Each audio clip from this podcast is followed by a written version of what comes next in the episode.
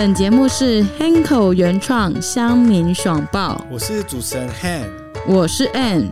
我们先开始这个对账单来，你可以帮我念一下吗？OK，我我的投入金额是五千两百八十六美金，那已实现损益是五万九千四百五十四美金，点二九块，我直接赚了一台奥迪 TT 啊！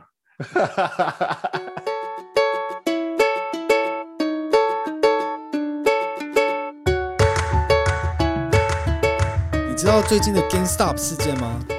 你是说很像，就是好像可以拍电影那样，然后一群乡民对抗华尔街的故事吗？好像连 Elon Musk 都有参加。GameStop 是一个以实体店面为主的美国游戏公司，有点像当年的百事达，就是租 DVD 的那个。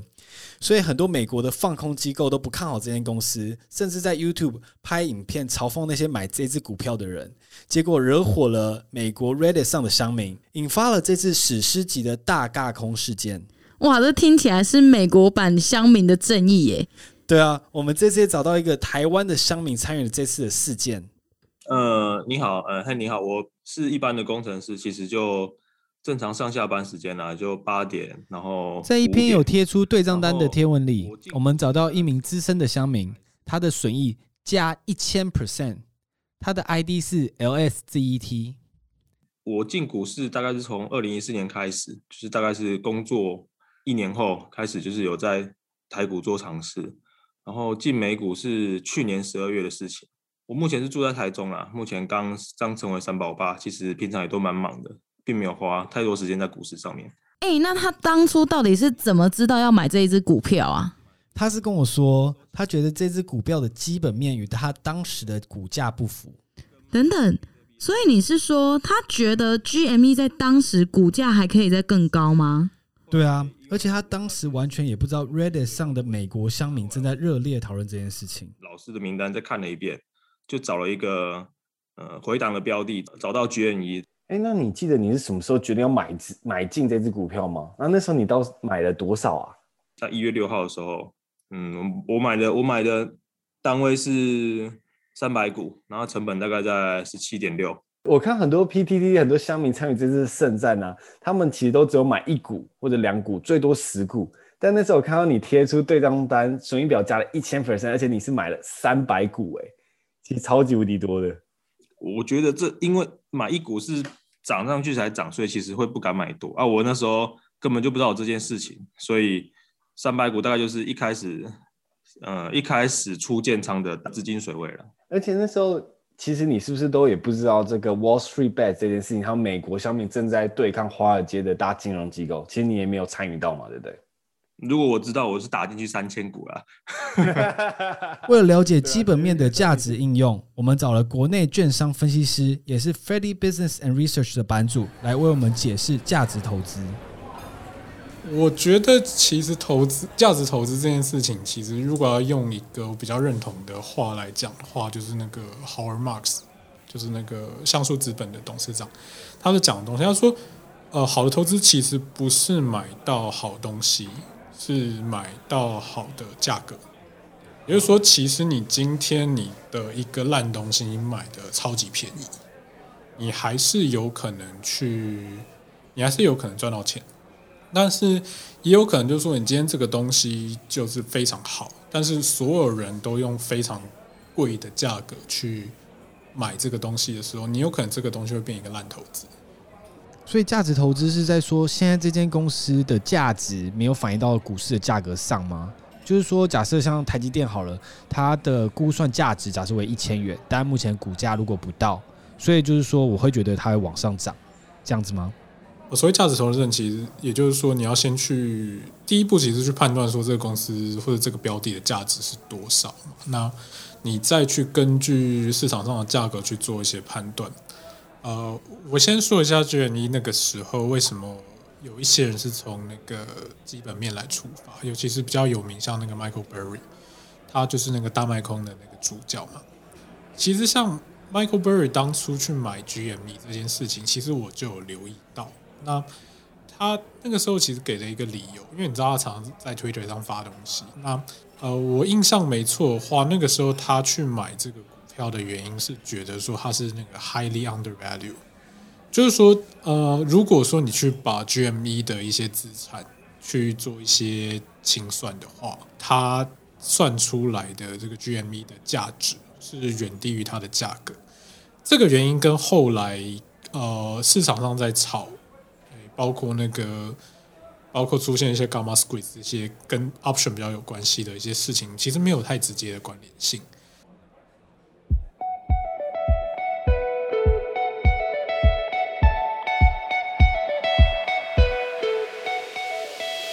哎、你最近都在哪里录音啊？我都找不到场地哎。我都在欧里录音呢、你说那个 Ollie 是滑板臀跳的那个意思吗？哎，你怎么知道臀跳？拜托，我是一个 skater 好不好？哎，真的是看不出来。我年轻的时候是。所以到底 Ollie 是什么样的一个场地？欧里是 Cocat 提供的录音室，他们还有另外一间叫做 Luna。Ollie 跟 Luna 这两间有什么差别？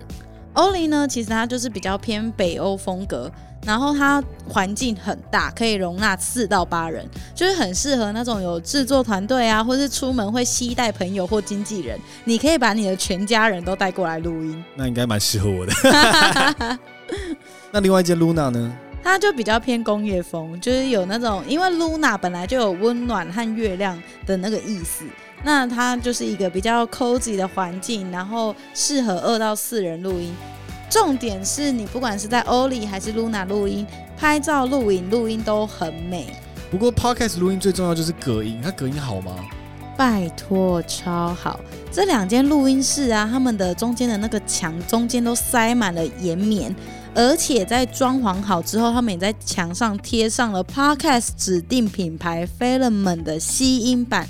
更重要的是，他们还加上了隔音门。隔音门跟一般门有什么差别？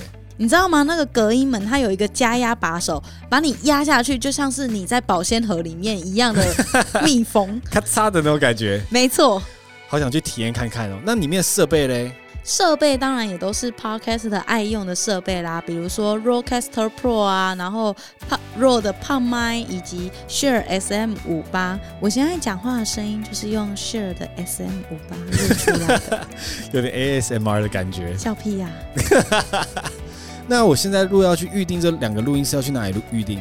现在就上 Cocast.com K O U C A S T 就可以预定喽。在四月份还有六折的优惠。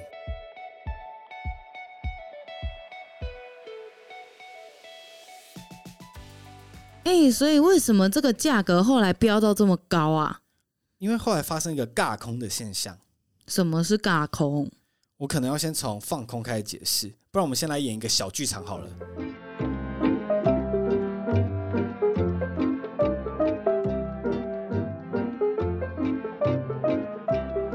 如果我觉得这只股票会下跌，那我就会放空它。假设我手上没有股票，但你有一张，我去跟你借，然后直接卖掉，等到它下跌的时候，我再买一张还给你。这样的过程中，我就可以赚到中间的价差了。可是这样对我来说有什么好处？不然这样子好了，我先给你一笔保证金，我也会算利息给你，这样可以借给我了吧？嗯，这样就可以。真的是牛气冲天哦！今天加权指数是再度的又创历史新高了。哎、现在股价涨了哎、我觉得我现在风险变很高。如果你不还我怎么办？我觉得我们那个利息和保证金都重算好了不行啦，这样我成本就变太高了。啊，不然你现在就买一张还我啊！那如果大家同时都要抢着买回这张股票，股价就会因此飙涨，这就所谓的尬空。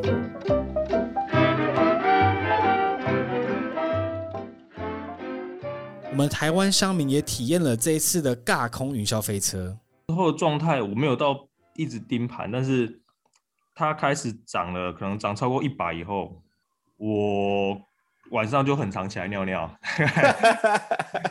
两就是可能大概十十二点会睡觉吧，可是两三点就会起来尿尿。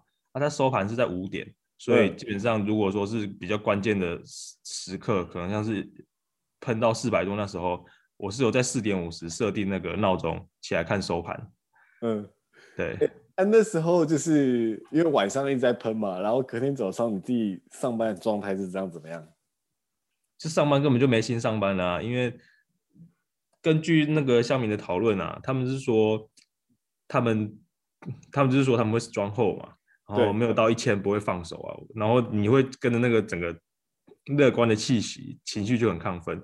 所以上班的时候，大部分就是在想说，哎，假如说到五百、六百、七百、八百，我我应该卖多少，然后我会赚多少，我可以跑去买什么，就是 上班都在没有没有在看没有在看公司的东西啊，而且那时候也快过年了，所以相对来说没那么忙，就是是。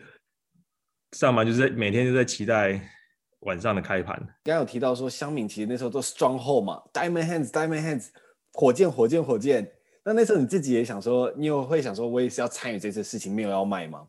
没有啊，因为因为其实我记得他真正喷的时候，不知道是礼拜二还是礼拜三之前就有，应该是 Wall Street 那 Ready 那边的乡民就是有讲说他为什么会策划这件事情，是因为他们在二零零八年的金融海啸，就是这些华尔街人的乱搞，然后搞得他们好像就是房价整个物价飞涨，所以他们这次的性质是有点复仇的性质。可是我是觉得我要趁这一次捞一票了，因为我我在很很好的时机点进场，而且我跟他们又没有什么深仇大恨，我在想说我要怎么样利用他们的情绪，然后在适当的时机点出手，因为这个一定是最后会下来的，只是说你要在什么时间点去去做出场，所以我白天就一直在想，一直在想这件事情。可是其实，在礼拜二吧，礼拜二你就看到被限制交易的文出现了。限制游戏驿站、Nokia 等实在二月一号，很多免手续费的交易平台，像是 Robinhood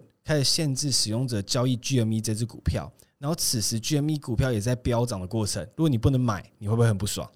如果是我，我一定会超不爽啊！看到大家都在买同一只股票，结果我就不能买。所以就在这时候，乡民又集体暴动，一定觉得这有幕后的黑手在操控。Elon Musk 也力挺乡民的争议，发了一篇推文说：“你不能卖你没有的房子，你不能卖你没有的车，但你却可以卖你没有的股票，这根本狗屁不通啊！”嗯，听起来其实蛮有道理的。所以我们邀请到了四星大学财务金融系梁艳平教授来分享他的观点。买不起房子，我可以买这一家建设公司的股票啊，因为他卖的房子如果盖得好、卖得好，所以呢，呃，这家营建公司它是不是就会赚钱？那我买他的这个股票，我是不是一样也赚钱？虽然我没有拥有他的房子，那同样的嘛，那 Tesla 的股票来说的话，谁买得起啊？对不对？现在六百五十块钱的美金，我也买不起啊。可是呢，那我是不是可以去包装这个的股票，我还不是包装车子哦，我是包装这个股票，就是再去包装金融资产，也就是我们所谓的衍生性金融商品。所以呢，我可能就买得起 Tesla 的期货、Tesla 的选择权，或者是买房子这家银建公司的期货选择权。所以也就是说，金融市场上来讲，它本来就是要去满足呃这个市场上需要这个资金或是投资资金的一个需求啊。如果这个市场呢只有实质资产，那不就大家都要来以物易物了吗？所以我觉得这个金融市场的一个健全，本来就是应该要让金融商品跟衍生性金融商品蓬勃，而并不是说，哎，因为呢有一些放空的机构坏了这个市场，然后所以呢就要让呃金融市场回归到原来的这种实体的市场。那我觉得这个可能就有点本末倒置了。是，那这件事情其实就是发生于因为放空比太高，所以造成这个股价飙升。可以跟大家分享一下，什么到底是放空、做空融券吗？其实呃。台股来讲的话，你当然是可以这个现股的买卖。那另外就是你也可以使用信用交易。那信用交易呢，就是有融资跟融券。融资就是借钱来买股票，融券就是借股票来卖。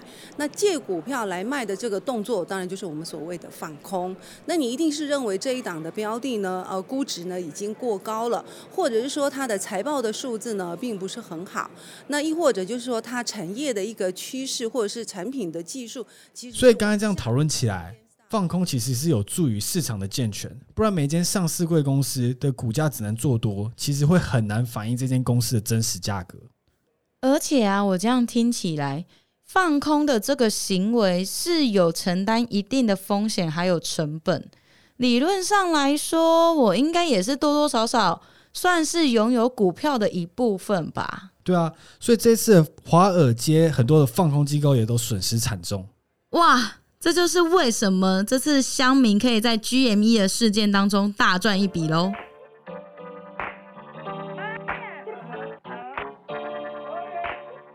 那你可以跟我分享一下，就是你后来有卖掉所有的 GME 股票吗？还是你是有持有跟他们一起 stronghold 这样子？后来我有留了十股，因为其实那时候乡民就是买一股看看戏嘛。我想说，反正我现在还这么多，我留十股，假如说真的碰到一千，我有我有我有一笔的这样的。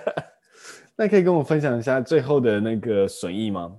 我的投入金额是五千两百八十六美金，那已实现损益是五万九千四百五十四美金。点二九块，那这个乘以三十大概是 OK，我看一下哦，五四五九四五四，我用二十八去算了，好五九四五四乘以二十八，一百六十六万四千七百一十二台币，然后报酬率是十一倍左右。哇，这个在过年前突然赚一笔，这个很像真的蛮爽的耶。这算是超级大红包，因为那时候刚好是我弟弟出生前吧，大家就有说是应该是弟弟带彩的关系。哇，这弟弟，我好想认识这个弟弟。所以那时候，那你自己那时候心情就是你赚赚到这个一百六十几万嘛？那时候心情感觉怎么样？我一直在想要买什么东西啊。那后来你拿这笔钱有做什么？其实后来我真的有去展间看，因为后来我的已实现，因为我除了这一笔赚，然后后来我有在在 all in 另外一笔，所以我后来已实现是可以买奥迪 TT 的，所以我后来就是有去展间，就是去过瘾一下。虽然说现实现实方面不可能真的去这样花，可是有去感受一下那个气息。